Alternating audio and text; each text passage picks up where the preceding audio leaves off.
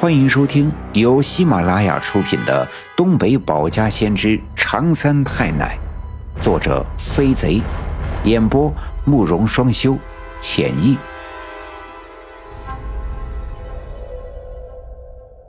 第二百七十六章：无名火烧毁加工厂，再显身救命躲天灾。我爸爸用水浇湿了被子，顾不得许多。顶在头上，一脚踹掉被烧得只剩下半截的屋门，冲了进去。刚冲进火场里，就听见外面有人喊：“老二，老二，我在外面，你快出来，你快出来呀！”大家伙听得清楚，那是我姥爷的声音。原来他没被困在火场之中，但刚才大家伙热火朝天的救火折腾了半天，却没看见我姥爷的身影。如果没困在加工厂的屋子里，那是在哪儿？怎么才出来？大家伙儿没机会想太多，赶紧冲着屋子大声地喊我爸爸的名字。屋子里的火焰还在噼里啪啦地燃烧着，那些机器已经被烧成了一块块的铁疙瘩。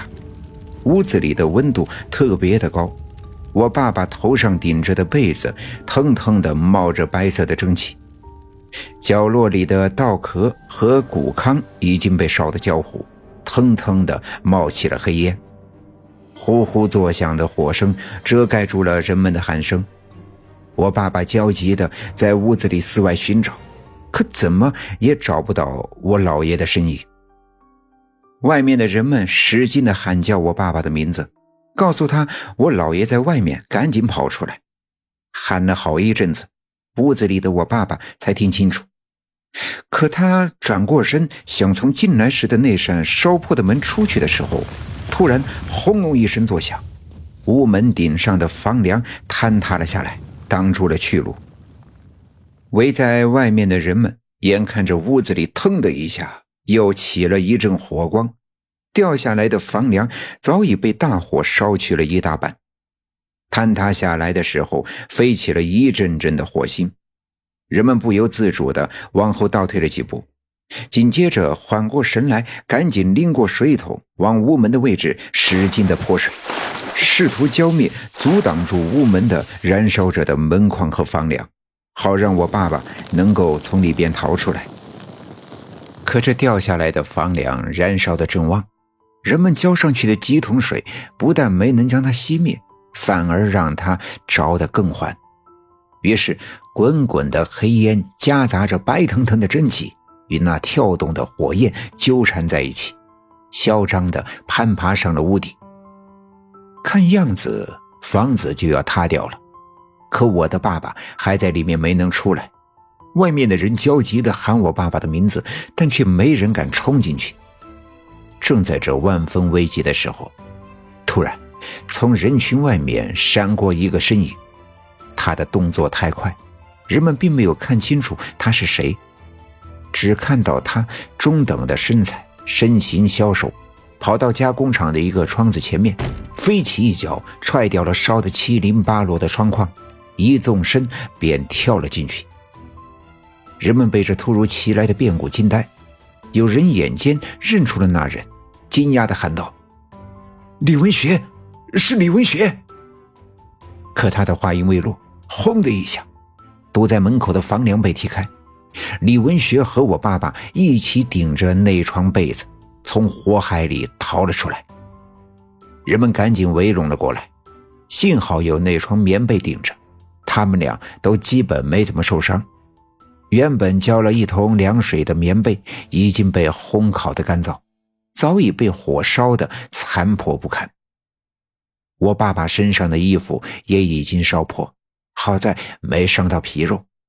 李文学的右手臂却被烧得皮肤褶皱，受伤处红肿了起来。我爸爸顾不得许多，赶紧找我姥爷，见他毫发无损，也总算是放了心。人们继续往火场里泼水救火，又折腾了一阵子，大火终于熄灭，空气中弥漫着呛人的焦糊的味道。即便是大火被扑灭，整个加工厂早已经变成了一片灰烬。太阳已经从东面的山头升起，将整个刘家镇照亮。空气中的烟气夹杂着晨雾里潮湿的味道，显得有些奇怪。加工厂的屋顶已经坍塌，阳光便肆无忌惮地泼洒在那些高温下已经扭曲的变形的机器上。显然，现在这些机器损毁的过于严重，都变成了一个个的铁疙瘩。即便大火被扑灭，米面加工厂也只剩下一片废墟。在场的人们看着这满地的残骸，唏嘘不已。事已至此，也只能接受现实。救火的人们渐渐的散去，我姥爷以及我们一家人来到村部的办公室。赵村长和张会计也在场。张会计打来一盆水。大家伙挨个的洗净了脸上的黑灰之后，便都坐了下来。大家伙这才感觉到浑身上下的酸痛，想必是刚才救火的时候没注意到拉伸了肌肉，扭疼了腰背。爹，这火是咋着起来的呀？我爸爸问道。我姥爷低头叹了一口气说：“哎，是。”是电路出了点问题。哎呀，要不是大勇这孩子做梦梦到了这里着火，非要往这里跑，我们还真不知道。不过现在没伤到人就好，破财免灾啊！我爸爸劝慰道。张会计和赵村长听了，不住的感叹，都说一定是我奶奶的神通传给了我，所以大勇这孩子将来呀，一定是有大出息的。